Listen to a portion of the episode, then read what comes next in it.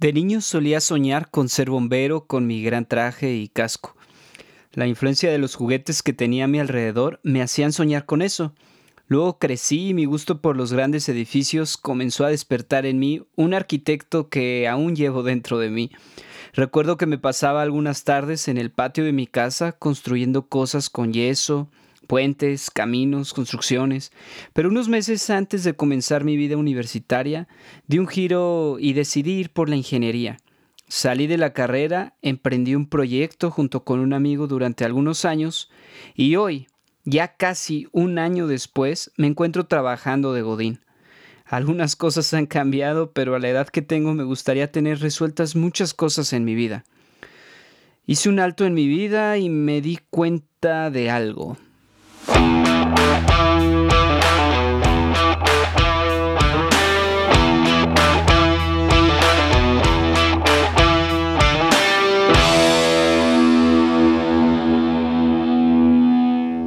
Gracias por acompañarme en este cuarto episodio de Despertando Voces, un espacio donde algunas ideas que exponga quizás se salgan de lo que tú piensas o crees. Y ese es el caso, que tenga una perspectiva diferente de un tipo común como yo. En este episodio estaré hablando un poco sobre lo que creo, pero de la forma más honesta posible contigo. Espero me regales unos minutos de tu tiempo. Yo creo que valdrá la pena. ¿Sabes? La vida es un proceso de constante aprendizaje. Si todos llegáramos a la Tierra como personas de 50 años, nos evitaríamos muchos tropiezos en nuestra vida. Llegaríamos como seres sabios, casi perfectos. No tendríamos que atravesar tantos problemas de niños, ni frustraciones en la juventud o dificultades en los primeros años de vida en familia. Pero la vida no es así. Dios nos puso en este mundo en un estado de dependencia. ¿Y qué sentido tendría esto? Pues el aprender en cada proceso.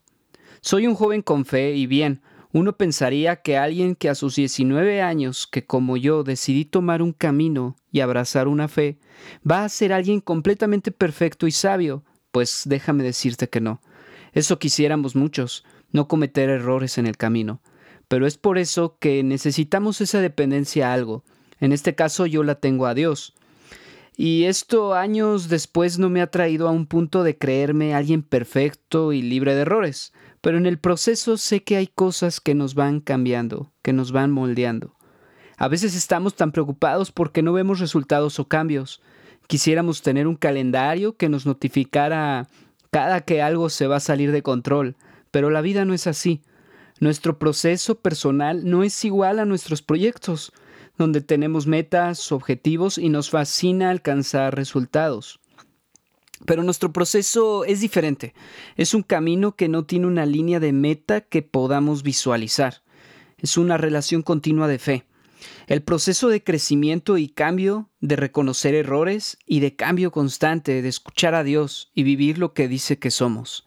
Y sí, suena fascinante y a la vez sencillo, pero la verdad es que a veces nos cae el 20 cuando estamos en situaciones comprometedoras. Seamos honestos, a veces hasta por razones equivocadas. Es un patrón humano el aprender por las malas. Estas últimas semanas he compartido tiempo con algunas personas y me he dado cuenta de eso, y yo personalmente también lo reconozco. Repetimos ese patrón como seres imperfectos. Y sabes, no te desanimes si has llegado a este punto que parece no tener salida o que tú mismo te desmoronas. Has llegado a este punto de tu vida y es momento de tomar una dependencia que dicta la verdad, que te hará libre. Es un proceso que durará toda la vida. Porque, ¿sabes? Eh, cuando eres consciente de lo que significa tomar un camino, nos daremos cuenta de cuánto nos falta por mejorar.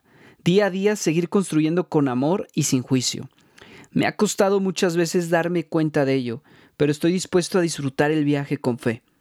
No necesitamos ser perfectos o no cometer errores para creer que así seremos solamente aceptados. Se trata de caminar dependiendo de Dios.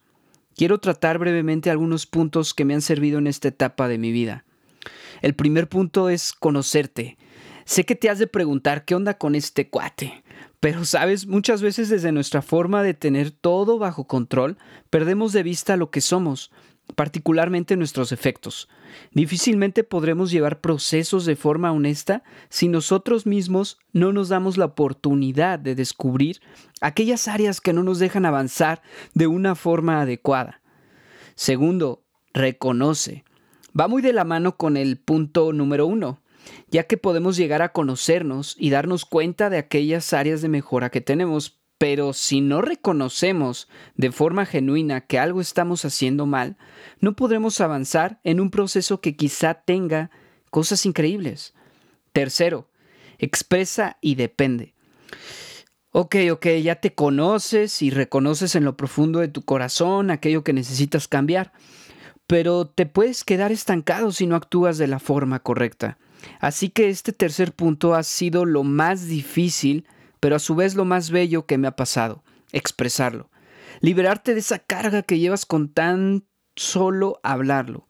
Personalmente, y no quiero sonar la persona perfecta, que estoy a años luz de serlo, pero expresarlo a Dios en un tiempo privado donde puedas hablar con tal libertad ha sido una experiencia refrescante, eh, ya que al expresar estoy logrando un vínculo de dependencia, de reconocer que solo soy incapaz de llevar un proceso en mi vida, que solo Él sabe el por qué en cada proceso de nuestra vida vamos creciendo y aprendiendo, renovando nuestra mente.